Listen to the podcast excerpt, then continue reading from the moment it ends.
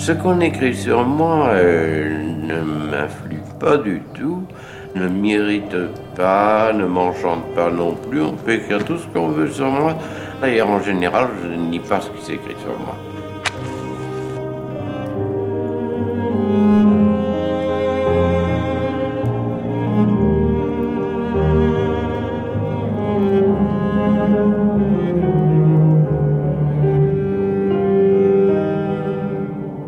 Épisode aujourd'hui de notre série Simon, écrivain, voyageur et déménageur. Aujourd'hui, nous nous retrouvons en France, tout simplement, en France et alentour. Nous sommes entre 1940 et 45 notamment, mais pas uniquement, puisque la France y est venue y habiter dès le début des années 20. Nous sommes aujourd'hui en présence de deux simnoniens éminents, on peut le dire. Jean-Baptiste Barognan, bonjour. Bonjour. Vous venez de, de, Bruxelles, mais vous êtes né à Anvers. Oui. Et il fallait tout de même au moins un Belge parmi nos débatteurs, ce qui était la moindre des choses, être romancier, essayiste, chroniqueur, éditeur, et membre de l'Académie royale de langue et littérature française et président des Amis de Georges Simenon. C'est à tous ces titres qu'on vous a invité aujourd'hui parmi nous. Et puis Paul Mercier, bonjour. Bonjour. Vous, venez de, Besançon, vous êtes universitaire, professeur à, Paris 13 et à Besançon, vous enseignez la psychologie sociale et vous avez publié, vous aussi, de très très nombreux articles consacrés à Simenon et évidemment aussi une thèse, une thèse d'État sur la création romanesque chez Georges Simenon. Donc on parle entre, entre connaisseurs. La France de Simenon, elle ressemble à quoi? Parce que, évidemment, on va en parler en détail ce matin. Mais cette France dans laquelle il a passé quand même un certain nombre d'années, cette France, c'est d'abord Paris, la place des Vosges, le boulevard Richard Lenoir, cher euh, commissaire Maigret, Neuilly, où il a habité, une période assez mondaine, dans les années 30. Et puis, entre 1940 et, 1945, ça a été pour l'essentiel La Rochelle, euh, sur mer avant, mais aussi euh, la débâcle euh, avec les réfugiés du Nord, et puis les Deux-Sèvres, la Vendée et les Sables d'Olonne pendant l'épuration jusqu'au grand départ pour l'Amérique. À quoi ressemble la France de Georges Simenon selon vous Jean-Baptiste Barognan, vous qui la voyez un peu d'à côté, hein, de, donc de Belgique, elle ressemble à quoi sur le plan, j'allais dire, euh, spirituel, moral? Moi je crois que c'est une France euh, sentimentale. Je dirais que depuis son arrivée à Paris euh, dans les années 20 jusqu'à son départ aux États-Unis, euh, juste après la Seconde Guerre mondiale, et puis son bref retour euh, vers 1955. C'est toujours une France sentimentale, c'est presque une France de carte postale.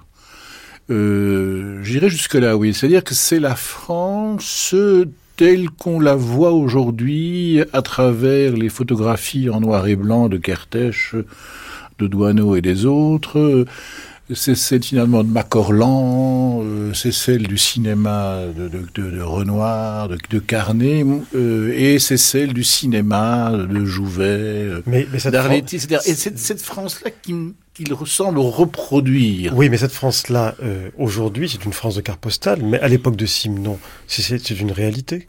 C'est une, c'est une réalité, donc on peut dire qu'à cet égard, euh, il puise et il reproduit très bien euh, ce qu'il voit, ce qu'il ressent. C'est, effectivement cette France des guinguettes, cette France des canaux, euh, cette France de l'avant Front, national, Front populaire, excusez-moi, je vais faire un lapsus. Front populaire.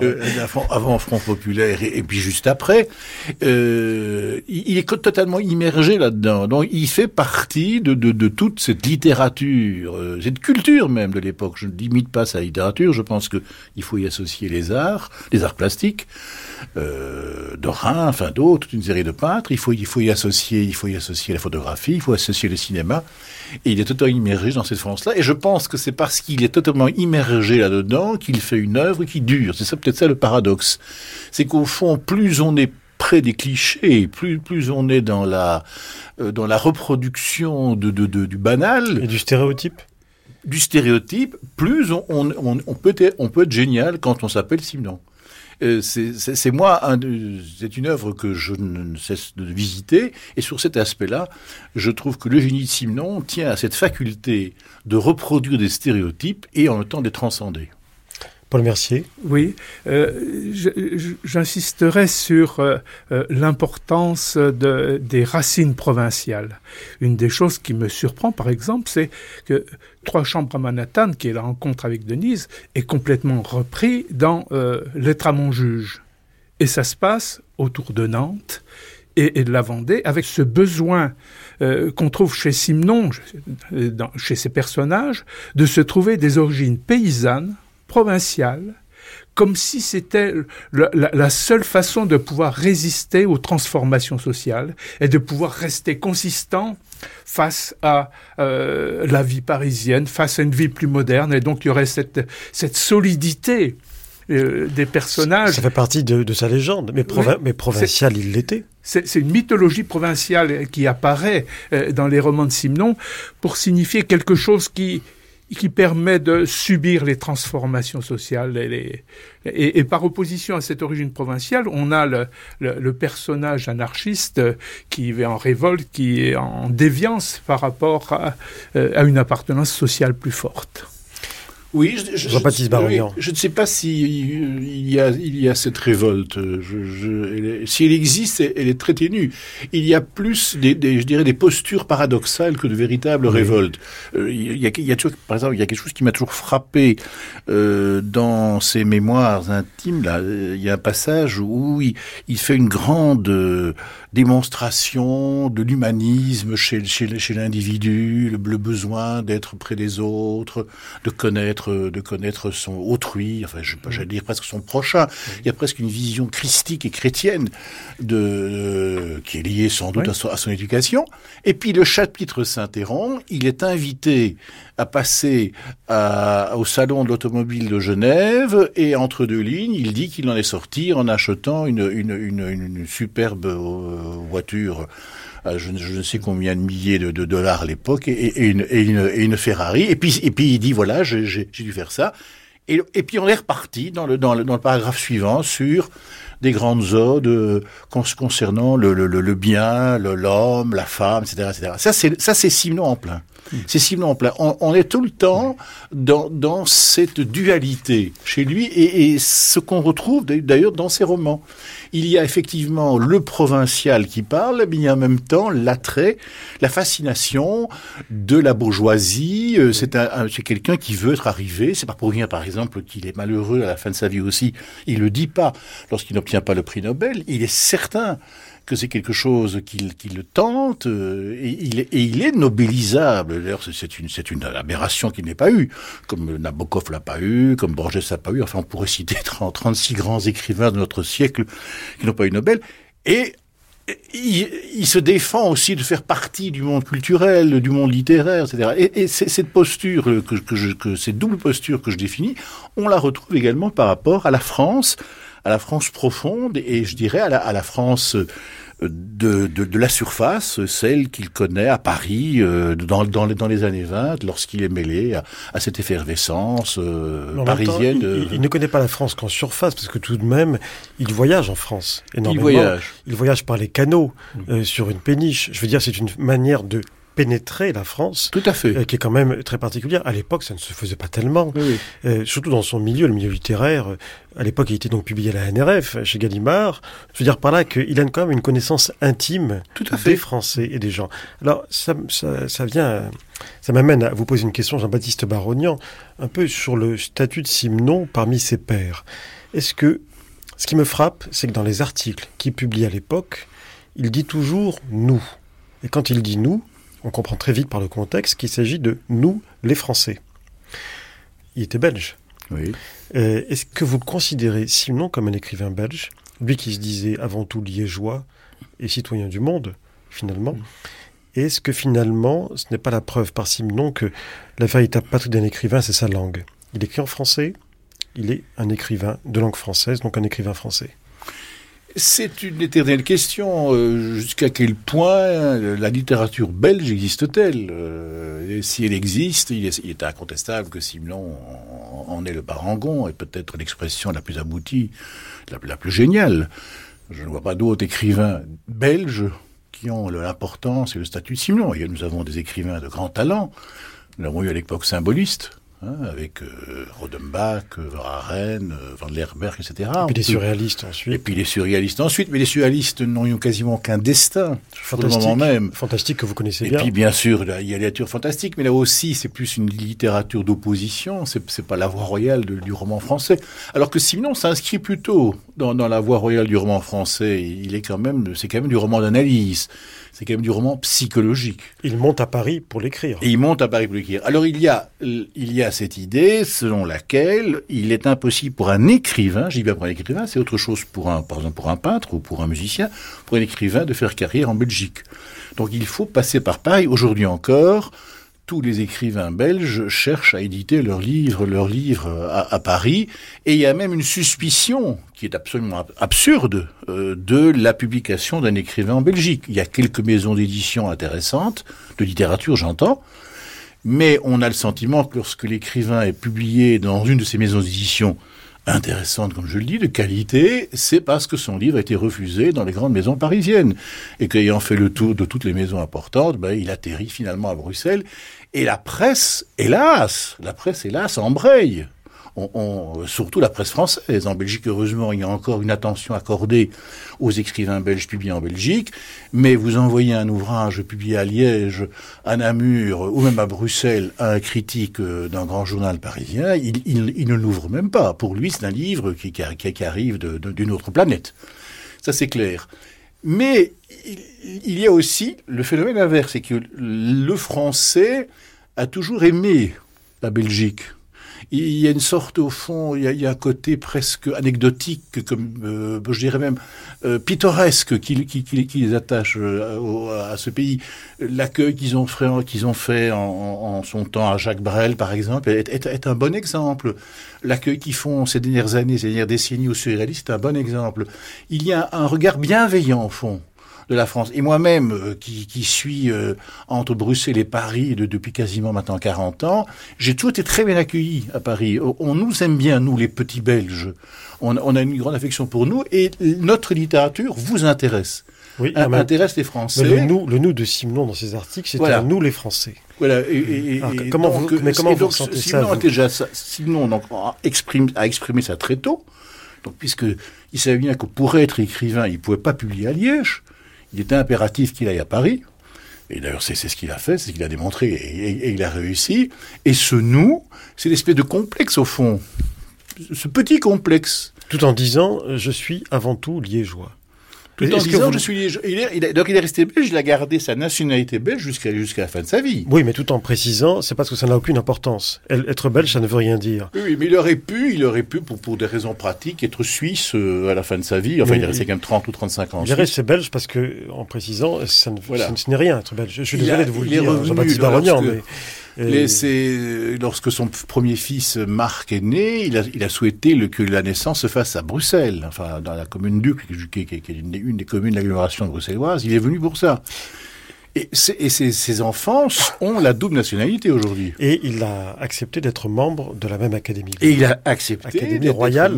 C'est d'ailleurs son, son seul titre véritablement de gloire, c'est sa seule grande distinction, puisqu'en dehors d'un tout petit prix littéraire qu'il a obtenu dans le magazine américain Hillary Quinn, pour une nouvelle, je ne sais plus exactement laquelle, il n'a jamais obtenu un seul prix littéraire, ce qui était assez extraordinaire. Cette académie à laquelle vous appartenez, qui est l'équivalent de l'Académie française en Belgique, l'Académie royale de langue et littérature française de Belgique. Française de Belgique. Oui, oui. c'est très subtil. Et à la différence de l'Académie française, c'est qu'on ne postule pas. C'est-à-dire que les, les, les, ce sont vos pères qui vous choisissent. Donc, euh, et même faire acte de candidature euh, est mal vu. Euh, et Simon, il a été il a été académicien, euh, si j'ai bonne mémoire, en 53. Oui, il n'est pas venu souvent. Hein. Il est venu que le jour de, de, sa réception. Mais c'était une marque d'orgueil pour lui d'accepter ça. Tout à fait. Et c'était presque, et c'était presque une revanche par rapport, par rapport à la France, parce que vous citiez tout à l'heure la NRF, vous citiez Gallimard, dans, où il est rentré en 33, il a toujours été très mal vu. S'il n'y avait pas eu, d'une part, Gaston Gallimard, et puis, et puis un peu Gide, euh, pour, l'un et les autres ne pouvaient pas le supporter. Ne pouvaient pas le supporter. Et, c'est resté aussi ça. C'était qu'est-ce que c'était ce type qui parvenait à faire des romans géniaux en, 15 jours, alors que eux, ils, essayaient d'en faire euh, péniblement un, ils n'y arrivaient jamais. Enfin, c'était c'était un peu ça le problème. Paul Mercier, est-ce que vous le considérez comme un écrivain belge, Simon? Euh, Pour moi, son ambition est d'être euh, international et, d'être lu par le monde entier. Au moins au début, il voulait connaître tous les hommes. Alors, sur cette question est tout à fait intéressante. Par exemple, si on la reprend euh, au niveau de pédigré, Gide lui a reproché euh, au départ, dans Je me souviens, de ne parler que des souvenirs, que de parler de son expérience liégeoise. Et chaque fois qu'il écrit des romans, des, romans, Simon a besoin de transposer le cadre, d'utiliser un autre cadre géographique pour réinventer la dynamique des personnages, pour, euh, pour inventer des personnages euh, qui, soient, qui sont en crise. Et ce besoin de, de support géographique, de, support euh, d'un territoire pour faire vivre ces, personnages est quelque chose de tout à fait intéressant. il a besoin de transposer. Et euh, Gide lui a reproché, avec, je me souviens, d'avoir des personnages trop fantomatique, trop falot, inconsistant. Alors que justement, c'est ces personnages en crise qui se cherchent et qui ne sont pas sûrs de, de leur devenir, de leur personnage social, qui est intéressant. Alors le côté, l'opposition entre Belges et ce, besoin de se dépasser, de transformer ces personnages et de les inscrire dans un paysage français la plupart du temps, ou des, Français dans des régions plus exotiques, euh, l'Afrique ou Tahiti, enfin... La France d'outre-mer. La France d'outre-mer, oui. Mais c'est, ce que vous dites est très intéressant, mais je pense qu'on pourrait aller plus loin. Je pense qu'on pourrait dire que le Simon écrit euh, essentiellement dans la mémoire et le souvenir. Tout à l'heure, vous citiez euh, le, le, livre, le fameux livre Trois chambres à Manhattan. C'est un des rares romans qu'il a écrit, je dirais, dans l'immédiateté. Tous les autres, il a écrit quasiment trois semaines, un mois après avoir vécu cette, cette aventure avec cette personne qui allait devenir sa, sa, sa deuxième femme. Mais tous les autres romans, il lui faut du temps pour les reproduire. C'est en Amérique, quand il se trouve aux États-Unis, qu'il écrit les romans qui se passent en France. Et c'est quand il est en Suisse qu'il raconte des livres qui se passent dans, des, dans des, territoires qu'il a visités des années plus tôt. C'est très frappant, ça. Comme si le, le, le, processus de je me souviens fonctionnait également pour sa, pour sa création quotidienne, j'allais dire. C'est pas quelqu'un qui écrit à chaud pour employer une expression vulgaire. Alors, puisqu'on parle, je me souviens, et restons-y, on va parler de Pédigré, et que vous avez cité Paul Mercier. Pédigré, donc, est écrit en 1941 à, Fontenay-le-Comte, pour l'essentiel, en Vendée. Nous sommes sous l'occupation, et à la suite, soi-disant, d'une petite blessure, il croit qu'il est condamné par la médecine, ce qui est faux, mais c'est pas grave, et il en tire prétexte pour euh, écrire, euh, en quelque sorte, ses mémoires romancées. Pédigré passe pour être son chef-d'œuvre euh, je rappelle que Pédigré vient de paraître il y a trois mois dans la collection de la Pléiade, ce qui est quand même plus qu'une consécration. Et ça passe pour être son chef-d'œuvre et surtout pour être l'œuvre matrice de l'ensemble de l'œuvre de Simenon. Or, l'un et l'autre, vous n'êtes pas tout à fait d'accord. Euh, Jean-Baptiste Barognan, vous, vous dites dans un, texte qui, est, resté, vous dites, euh, Pédigré, est-ce que ce n'est pas un grand livre pipé? Et quant à vous, Paul Mercier, vous dites, euh, ben non, c'est pas vraiment l'œuvre matrice. Peut-être que un roman qui est beaucoup moins connu comme Malampin hmm. serait plus intéressant comme une œuvre matrice. Alors, Pédigré, qu'est-ce que c'est exactement? Est-ce que c'est un chef-d'œuvre ou un faux chef-d'œuvre? Jean-Baptiste Barognan. Je ne sais pas si c'est un chef-d'œuvre ou un faux chef-d'œuvre. Je dirais, euh, peut-être en forme de boutade, mais je vais m'expliquer. Je dirais que c'est le moins simnonien des, romans de Simon. Euh, j'entends par là que Simon, lorsqu'il se met à écrire, ne sait jamais où il va. Il, jette quelques notes sur une enveloppe jaune, enfin la célèbre enveloppe jaune, quelques noms propres, euh, quelques noms de lieux, parfois euh, une profession, et puis, c'est tout. Et puis pendant 10 jours, 12 jours, 15 jours, euh, il est dans la création totale et il, ne sait pas quels seront les destins de ces personnages. Il, il les ignore. Alors que Pédigré, il en connaît les tenants et les aboutissants. C'est une histoire qui a déjà été qui préexiste à sa création. L'intérêt de Simon, à mes yeux, c'est précisément le fait qu'il se lance dans le roman sans savoir où il va, et il arrive à faire des chefs-d'œuvre absolus. Je pense par exemple à un livre comme La Chambre Bleue, qui est pour moi un des plus beaux romans de Simon. On se demande comment en huit jours il a pu construire dans sa tête un livre comme ça. Vous pouvez rappeler ce qu'est La Chambre Bleue en quelques mots? C'est une une une histoire d'amour, c'est même une histoire érotique euh, agrémentée d'un procès criminel et on est sans cesse dans le dans le dans à la fois dans le temps même du procès et dans le temps même qui a précédé le procès, les événements qui ont qui ont, qui ont conduit à un homicide. C'est un un double roman absolument extraordinaire qui se passe d'ailleurs qui se passe en province. Mais ce livre, il l'a construit, je dirais, au jour le jour, mais en dix jours à peine. Et cette histoire, il n'en connaissait pas les tenants et les aboutissants, comme je disais tout à l'heure. Alors que dans Pédigré, il sait ce qui se passe, il connaît le nom des protagonistes, il change, il déguise les noms euh, à peine, euh, euh, il raconte l'histoire de sa famille jusqu'à ses 15-16 ans. D'ailleurs, normalement, il devait y avoir un, deuxième volume. Donc, à cet égard, c'est un grand roman familial, c'est un roman à Martin Dugard pour moi c'est pas un roman simnonien au sens pur du terme. C'est vrai, c'est le moins simnonien de tous, ce qui est un paradoxe, mais est-ce que c'est l'œuvre matrice? Est-ce que c'est la clé? Je, ne crois pas, je, ne crois pas parce que, je, le répète, euh, Simon procède essentiellement dans, le souvenir et dans l'éloignement. C'est-à-dire que c'est lorsqu'il est en dehors des lieux qu'il qu'il décrit ces lieux. C'est, je, répète, c'est très rare les ouvrages qui, qui les lieux de d'écriture et les lieux de, où se situent les, les, les, les romans, et la, coïncidence elle, est extrêmement rare. Quand il sera en Amérique, il écrira des romans qui se, passent en France. Très souvent. Voilà. Très souvent. alors, il y a bien sûr les frères Rico, il y a quelques exemples, il y a, il y a de la bouteille. Perdu.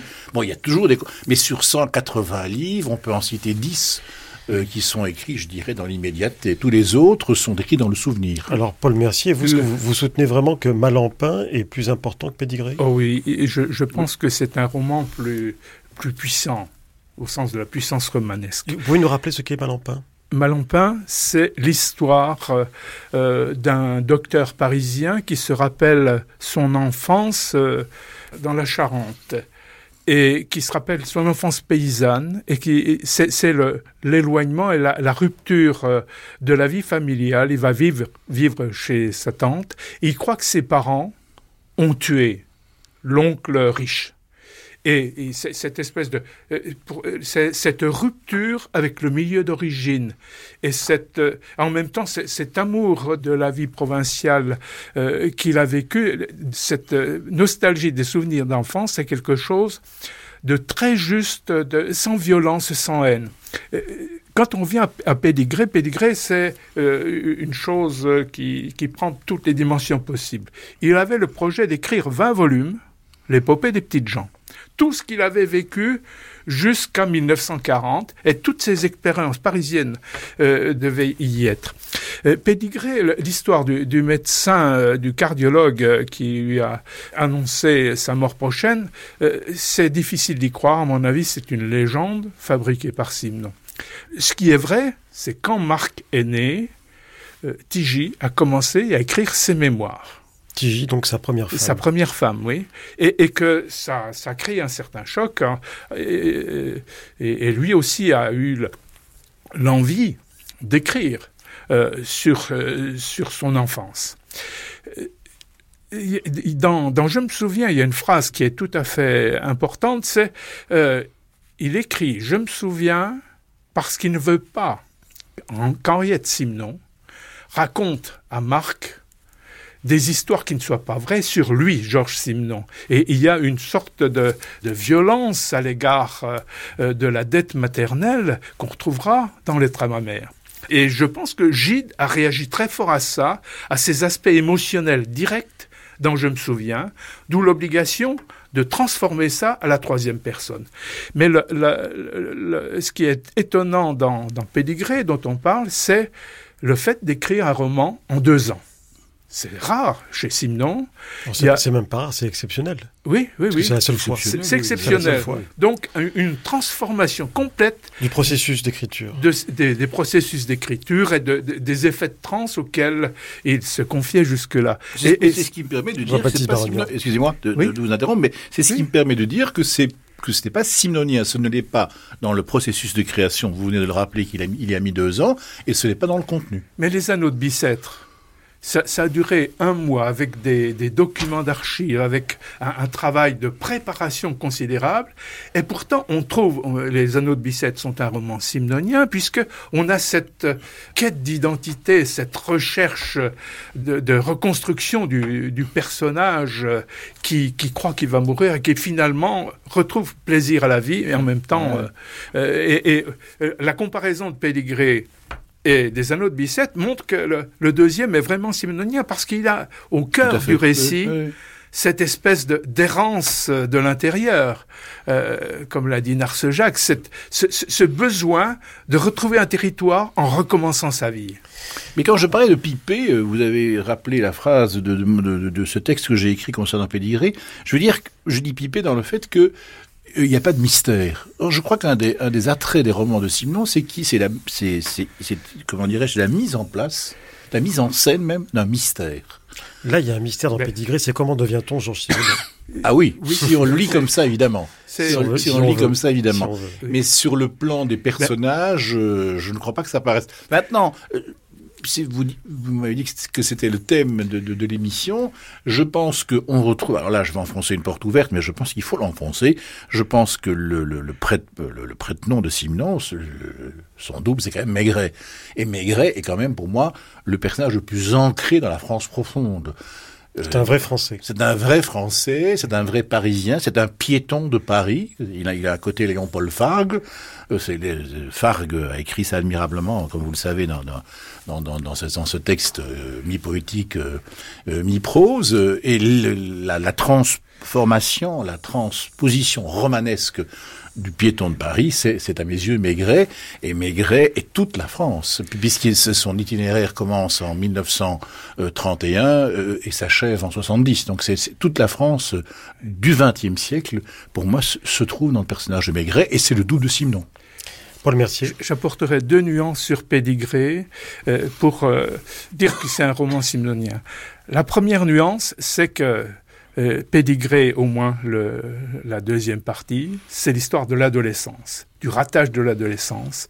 À l'adolescence, on peut devenir un criminel. Et c'est un thème euh, profond, continu dans les romans de Simon, Maigret un piège. C'est euh, comment se fait-il que je ne suis pas devenu un assassin? Les trois crimes de, de mes amis, c'est le même thème. Est-ce que, est-ce que je pourrais être un, un tueur en série? Et alors cette, euh, cette passion de l'adolescence, cette, cette attention aux dérives euh, possibles de l'adolescence est quelque chose qui marque très fort Pédigré. Et puis, ça s'arrête avant la mort du père. Le, le, le fait qu'il n'ait pas poursuivi ça, c'est la mort du père. il, y a, il y a quand même l'événement central de sa vie. Oui, qui est l'événement central de sa vie. Un phénomène dont on a assez peu parlé, c'est cette histoire du disque de novembre 54. On demande, On, demande à Simon, c'est Sigo, euh, demande à Simon de lire un passage de Pédigré sur la mort du père. Il ne peut pas lire, il étouffe, il arrête. Sigo fait sortir euh, tous les gens euh, du studio. Du studio. Et, cette, on va dire, cette, cette inscription, la mort du père dans Pédigré, est quelque chose qu'on ne peut pas sous-estimer. Mais il ne faut pas oublier non plus l'œuvre. Euh, je pense qu'il ne faut pas oublier l'œuvre euh, originelle qui est Je me souviens. Moi, j'ai énormément d'affection pour ce ah livre. pourtant, il passe pour un texte un peu médiocre, un peu Moi, je, comme un brouillon finalement. Oui, c'est ça. C'est Gide au fond qui, qui a qui a donner cette configuration à ce texte, puisque lorsque Simon lui a fait parvenir, il a dit, mais là, c'est la matrice d'un futur roman, euh, transformer ça en roman. Enfin, je, je, je, je caricature très vite, je, je, synthétise très vite. Mais je trouve qu'il y a là une spontanéité, une sorte d'innocence. C'est quand même son premier véritable texte autobiographique. Alors qu'il a, il a quand même écrit 25 après, hein, avec les dictées, les, mémoires, euh, euh, quand j'étais vieux, donc on les additionne. C'est quand même le, point de départ de, toute cette, œuvre-là aussi, l'œuvre autobiographique. Et puis, moi, ce qui me séduit énormément dans, Je me souviens, c'est que sent les traces de la guerre. On entend le bruit des bombes, euh, on entend qu'il y a des, convois. Il n'en parle pas directement, mais c'est présent d'un bout à bout du livre. Et la, la, guerre est là. Euh, à titre personnel, euh, il y a l'inquiétude, il y a la menace constante. Euh, il est là dans, il est là dans cette retiré dans, dans, dans, cette Vendée, et en même temps, on entend tout autour. Moi, je, je suis très séduit par par, Alors justement, par cet ouvrage. Vous parlez de la guerre, on va on va poursuivre là-dessus. Si Jean Simenon aura passé finalement environ 25 ans à habiter en France, un petit quart de siècle. Avez-vous le sentiment l'un et l'autre qu'il a aimé les Français et qu'il a aimé la France? Parce que son histoire française, se termine pas très bien. Ça se termine au Sable d'Olonne, où il est, quoi qu'il en dise, lui, il a une pleurésie, en fait, il a été malade, mais il est surtout assigné à résidence pour, euh, pour suspicion de collaboration avec l'ennemi. On lui reproche notamment, il y a un dossier sur lui, d'avoir euh, été l'écrivain le plus sollicité par la Continentale pour faire des films et, euh, d'avoir très bien vendu ses livres et les avoir publiés chez Gallimard. Et, bon, on lui reproche son succès sous l'occupation, mais qui n'est pas lié à l'occupation. Il n'a pas écrit un seul article euh, collaborationniste, contrairement à d'autres. Avez-vous le sentiment que quand il quitte la France définitivement pour les États-Unis, il aime la France et les Français? Ou il leur en veut de quelque chose? Ou... quel, quel sentiment garde-lui garde-t-il oui. Paul Mercier on, on, pourrait reprendre avant l'occupation même. Euh, le, Simon est un observateur. Il cherche à s'immerger dans la vie des gens et cette immersion rend les contacts avec les gens difficiles puisqu'il raconte tout. Il raconte les histoires de famille euh, de, de Marcilly, le coup de vague. Euh, J'ai enquêté aussi sur cette région. Les gens gardent un souvenir un peu distant d'un châtelain. C'est pour un livre intitulé Les chemins charentais de Simon. Oui. C'est ça. Hein les, les, les, gens gardent un souvenir un peu distant euh, d'un châtelain qui, euh, dont le chien est, est, libre, qui avec son cheval traverse les champs. Et ces contacts en dehors de, de, de, de relations mondaines ne sont pas si faciles que ça avec les gens sur l'épisode euh, de, de, la Vendée, entre 40 et 45, euh, en juger par les, ce qu'il en dit dans les romans Au bout du rouleau, Tante Jeanne, on ne trouve plus Fontenelle-Comte. On trouve d'autres noms de euh, Saint-Jean d'Angély, en Chantournay, pour désigner euh, Fontenelle-Comte. Et cette euh, euh, je, crois. Euh, euh, donc, ma, première idée, c'est que le, contact de Georges Simenon avec les gens garde toujours une certaine distance, pas une familiarité profonde. Dans ce qui s'est passé pendant l'occupation, pendant Simenon a gardé un train de vie assez aisé, qui ne plaisait pas beaucoup aux gens les, pendant les restrictions. Il été très ami avec le docteur Herriot à Saint-Mémin. Ils, faisaient, ils avaient une vie de, de fêtard. Euh, docteur Herriot qu'on retrouve en filigrane dans le cercle des mailles. Oui. Et, et, et donc, la, cette hostilité-là, elle est dirigée contre deux personnes. Le général de Gaulle, qui dont il, il, espérait trouver l'appui, et les Aragon, euh, qui a dirigé l'épuration contre lui. Et, et donc, ce, ce sentiment d'avoir été, en quelque sorte, ça serait pour lui le sentiment d'avoir été victime euh, d'une incompréhension et d'une impossibilité de se défendre. Et donc d'une injustice. Et donc d'une injustice, comme si il était, il se croyait victime de l'épuration. Oui, il sera rattrapé par ça dix ans après aux États-Unis avec un procès, enfin avec maître Maurice Garçon, son avocat, sept ou huit ans après, qui lui dira il faut se justifier parce qu'un comité vous demande de vous justifier. Et là, ça le met hors de lui. Enfin, euh, Jean-Baptiste Barognan, le frère de Simenon, lui, Christian Simenon, qui était membre de Rex, lui a, failli être condamné à mort. S'il n'était pas sauvé, il aurait été exécuté lui a été un véritable collaborationniste. Tout à fait. Euh, oui, comment, mais... comment ressentez-vous la, la Moi, je, je, je, trouve qu'on qu fait un, un, un procès d'intention à Simenon. Euh, effectivement, et pendant la, la, Deuxième Guerre mondiale, euh, plusieurs de ses romans ont été adaptés à l'écran grâce à la Continentale.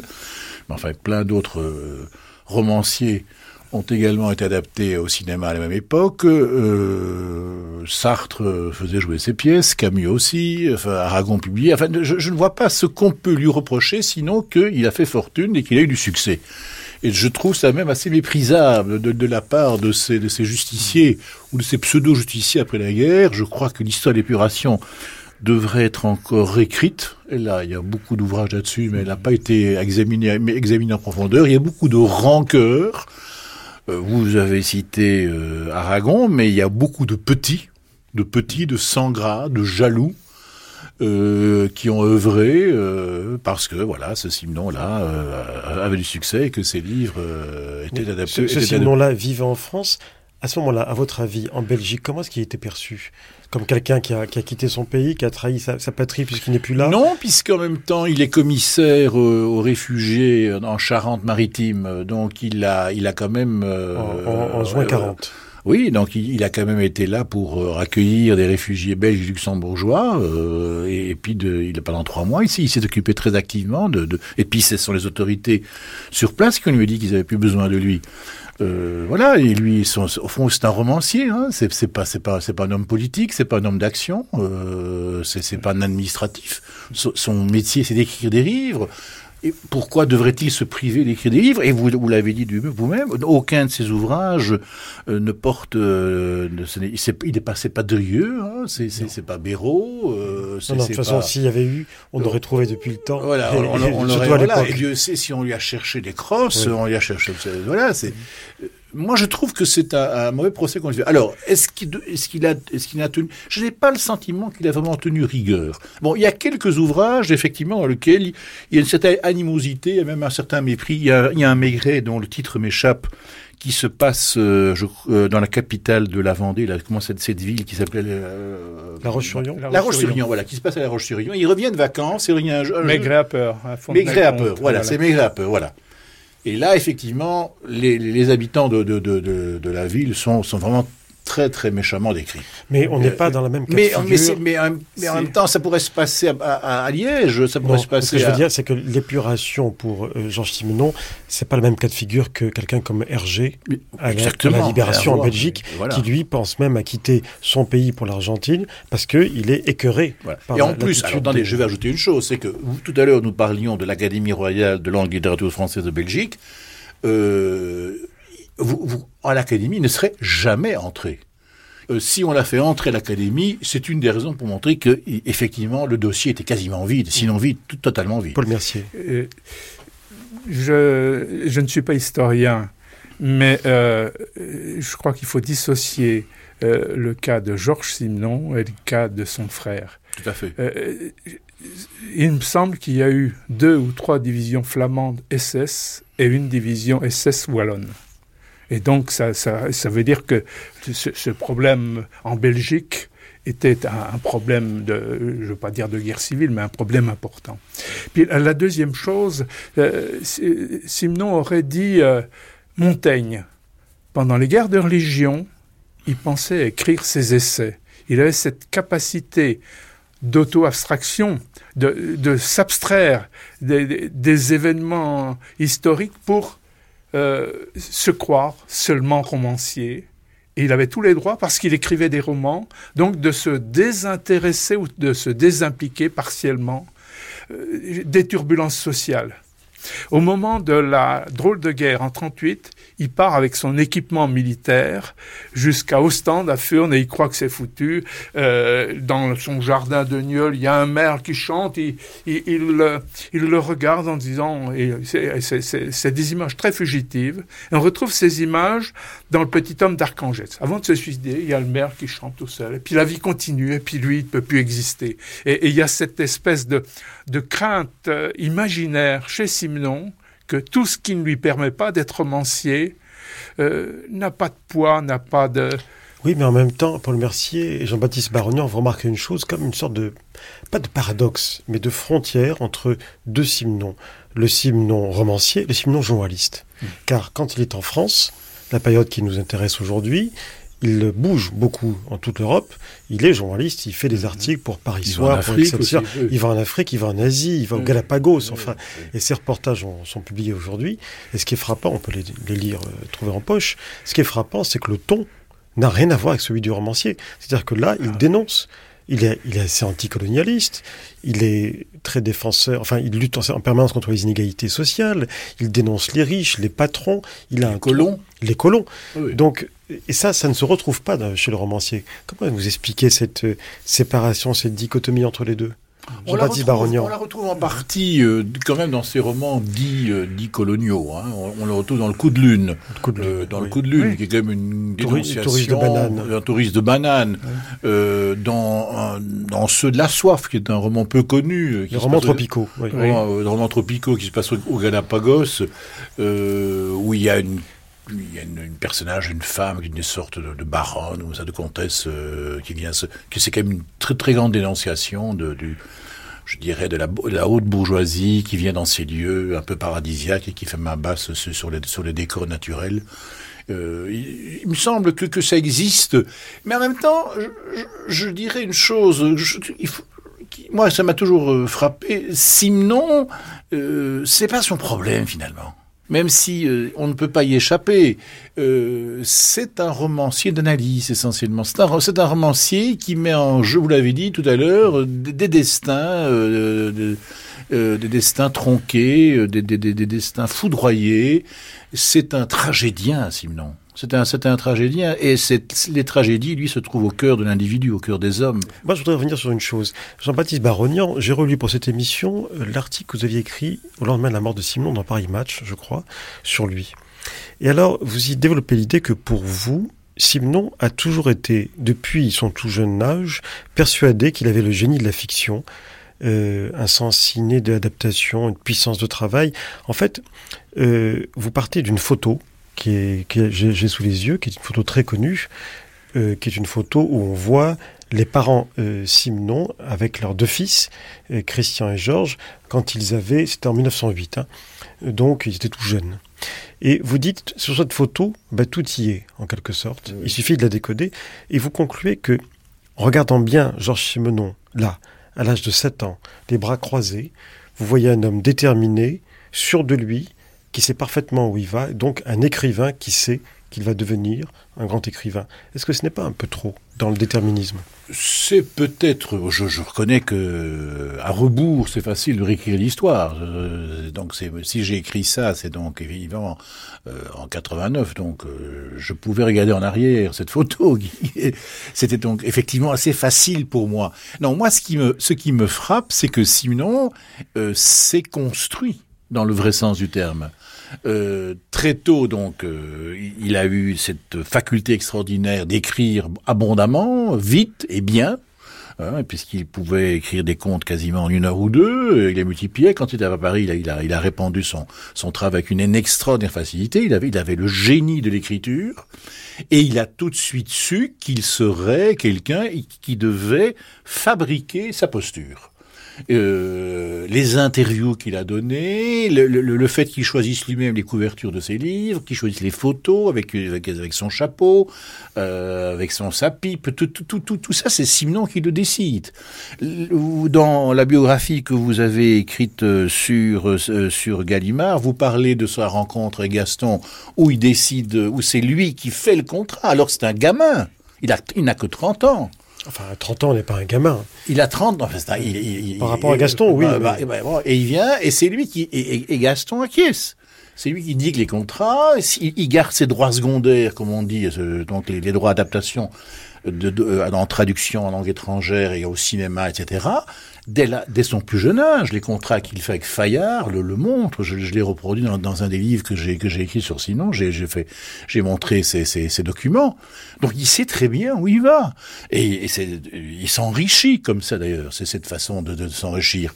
Et je dirais que j'ai énormément, je vais pas les citer ici, mais j'ai énormément d'anecdotes, de petits faits qui montrent comment, depuis son enfance, son adolescence jusqu'à la fin de sa vie, il a tracé sa voie il a tracé sa voie. Donc c'est dans cela que je dis que c'est quelqu'un. Vous croyez qu'il sait vraiment où il va? Parce que quand on le lit dans ses lettres, et les lettres, c'est ce qui ne ment pas chez un romancier. En tout cas, c'est ce qui ment moins, puisque les lettres sont adressées à une personne, elles ne sont pas destinées à être publiées chez aucun écrivain, sauf Gide, qui recopiait ses propres lettres pour les publier en même temps.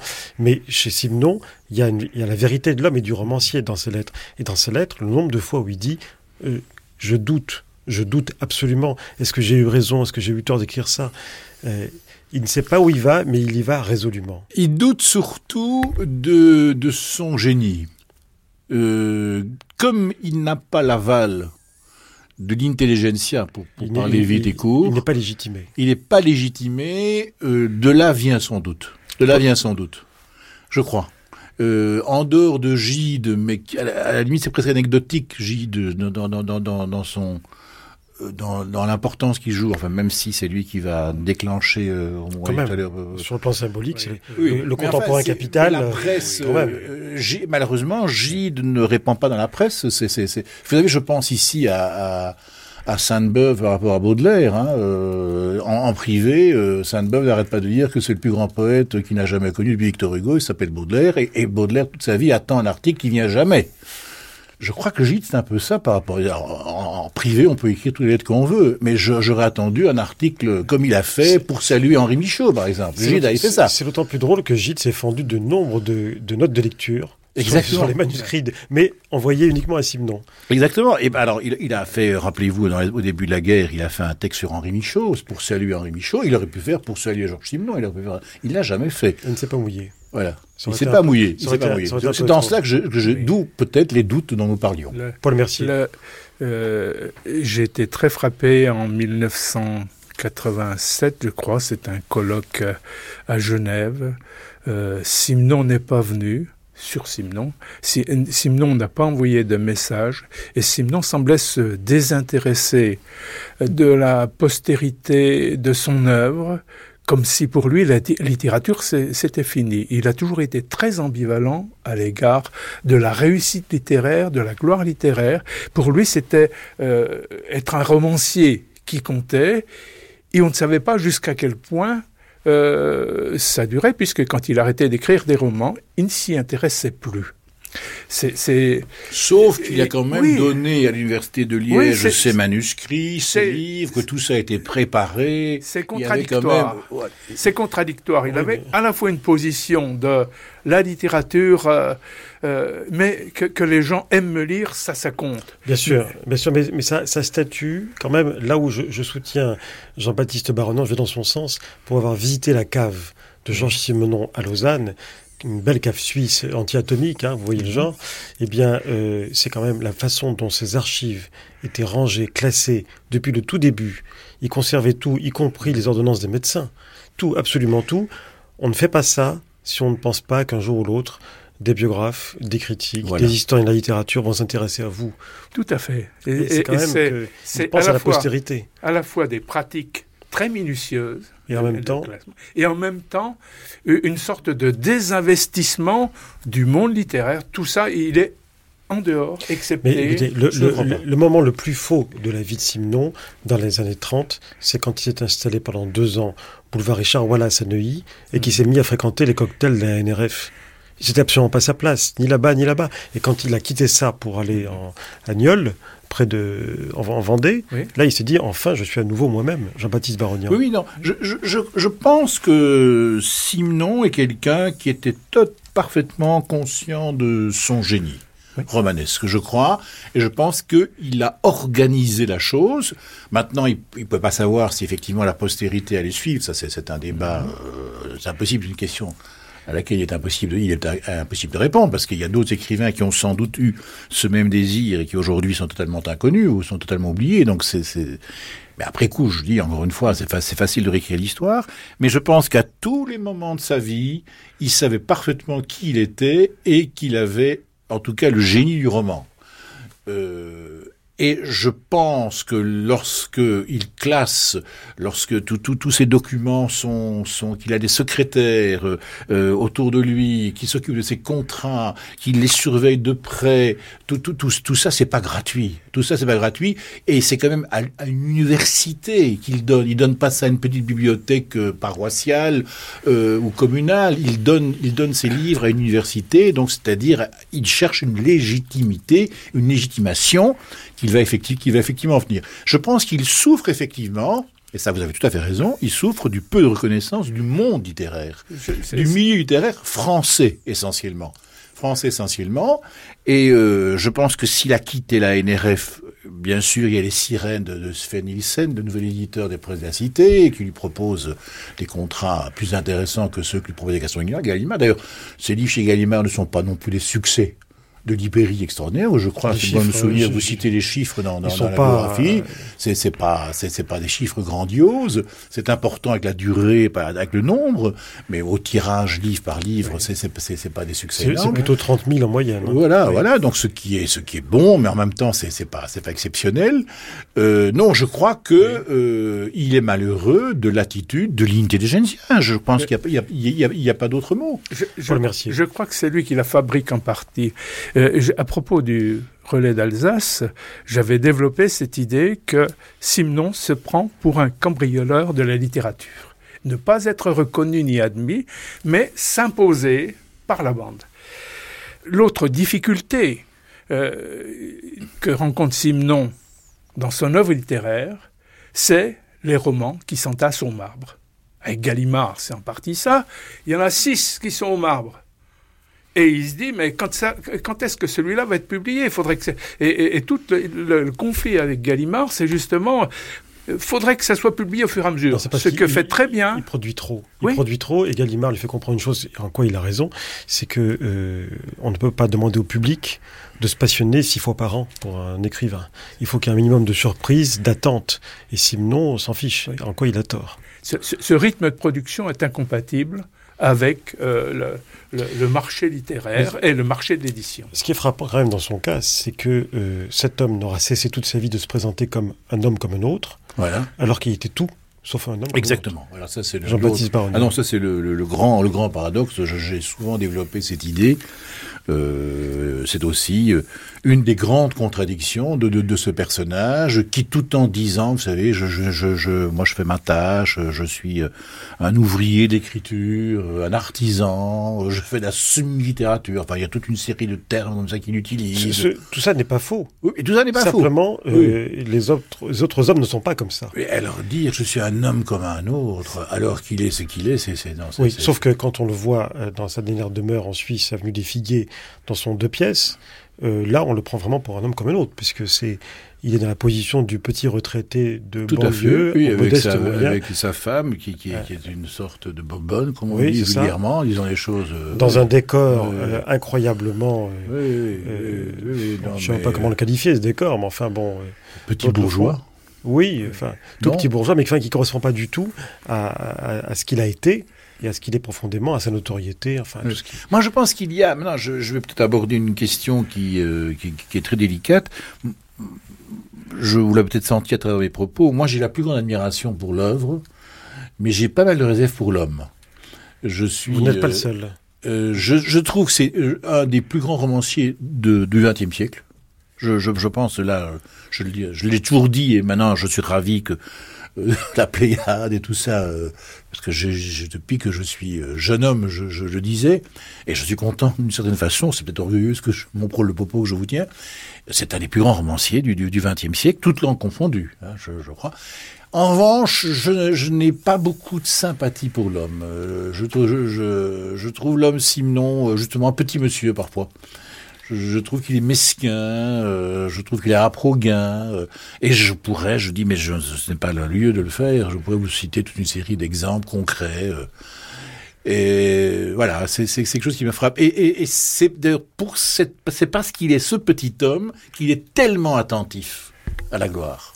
C'est parce qu'il est ce qu'il est. Je pense que s'il avait été un prince, il ne serait pas comme ça. Donc petit homme et grande œuvre. Ah, je crois, un petit homme est, immense. Ce qui n'est pas contradictoire. Ce qui n'est pas contradictoire, mais il y a, je, je, je crois que Proust est un grand homme. Euh, je ne sais pas, je, je, ne sais pas. Peut-être que Flaubert est un petit homme aussi quand on le voit. En général, l'exemple c'est plutôt Céline. Euh, oui, Céline. Euh, on peut être, peut-on être à la fois un salaud sur le plan humain et, ici on peut être un petit homme et, et un génie du roman. Paul Mercier, est-ce que vous êtes d'accord avec cette analyse Pas tout à fait. Euh, Simon est un homme qui ne s'aimait pas. Donc, il faut savoir s'il si n'aime pas son personnage, s'il ne s'aime pas. Quand on, euh, j'ai fait une interview, j'ai fait une interview avec lui en 82 dans la petite maison rose, et j'ai trouvé quelqu'un euh, d'assez agréable, en contact direct. Et, mais le, quand il joue son personnage, son personnage, je l'aime pas, mais lui, comme homme, euh, je serais beaucoup moins sévère que vous. Quant à un, homme comme un autre, euh, euh, pour moi, c'est, j'entends ça non pas comme la banalité du personnage, mais comme la recherche de l'homme nu, c'est-à-dire rechercher chez les hommes pas un dénominateur commun, mais quelque chose qui le rend pas sympathique, qui, qui le rend présent qui le rend proche, c'est quelque chose qui touche à la crise et au besoin de, se, euh, de, construire son identité, pas son personnage. Et avec ces petites nuances-là, euh, je pense que je serais amené à être moins sévère à l'égard de Simon. Non, mais je, je, peut-être que je suis effectivement là, je vous suis. J'ai été peut-être un peu sévère. Je voulais dire par là qu'il y a dans sa vie de tous les jours, euh, dans son comportement d'homme, des aspects qui ne me plaisent pas beaucoup, euh, qui me, voilà, et qui me dérangent. Euh, c'est ça que je voulais dire. On va pas aborder l'épisode avec sa fille. Enfin, il y, a des choses qui me, paraissent. puis le côté fanfaron. Le côté euh, fanfaron. le, voilà, le, Hableur. Hableur, c'est le mot que j'allais employer, voilà. tout, tout, tout, Mais en même temps, c'est pas, pas, pas grave tout ça. Hein. Euh, il faut pas chercher la pure. Beaucoup de grands génies ne sont pas des hommes. Euh, Wagner est une crapule. Ça ne gâte en euh, rien la lecture qu'on a de Simon. C'est ce qui compte. Voilà, c'est exactement. Je disais, Wagner est une crapule, mais voilà, c'est un, génie, un génie de, de la musique. Et il y a beaucoup de grands, de, de grands, de grands hommes qui, qui sont de grands créateurs et qui, dans la vie tous les jours, ne sont pas des êtres très sympathiques. J'ai quelques réserves pour, pour, employer un, euphémisme sur l'homme, euh, mais j'ai la plus grande admiration sur l'œuvre. Et ça ne vous empêche pas d'être président des Amitiés Et ça n'empêche pas, euh, sauf si euh, on, on, considère que cette posture qui est la mienne, ma, ma position, ah, qui sait, après. n'est pas, n'est pas, pas celle. je crois pouvoir vous dire que parmi nos auditeurs, il y a un certain nombre de gens qui sont, qui partagent certainement votre votre attitude par rapport au romancier, par rapport à l'homme. Paul Mercier C'est un débat. C'est un débat, il reste ouvert. Euh, juste un mot pour finir. Est-ce que c'est un écrivain voyageur au sens où on l'entend, ou plutôt un écrivain déménageur, qui serait une catégorie qu'il aurait créée juste pour lui? Je crois que c'est plutôt un écrivain déménageur. Euh, je, crois qu'il a, euh, dans, dans, les voyages qu'il a entrepris, il cherchait à connaître euh, euh, d'autres façons de réagir. Euh, moi, je dirais qu'il était un, écrivain voyageur. déménageur, c'est au bout de 3-4 ans, il a besoin de déménager. Il croit que sa, sa, verve créatrice est épuisée. Et ce besoin périodique de déménager, moi j'ai tendance à le voir comme un fonctionnement psychologique permanent chez lui, quelqu'un qui est souvent en crise et qui euh, aussi ne s'accepte pas comme personnage, c'est ce qui fait que une vie comme neuve, comme titre de roman, c'est vraiment ce qui est à l'œuvre dans, chaque roman, c'est le besoin de se recréer, le besoin de, réinvestir ses personnages, mais de réinvestir aussi sa propre vie, comme si elle pouvait être nouvelle et neuve. Et, ce caractère de, de rénovation perpétuelle est quelque chose qui me semble plus important que le déménagement lui-même. Merci Paul Mercier et Jean-Baptiste Barognan.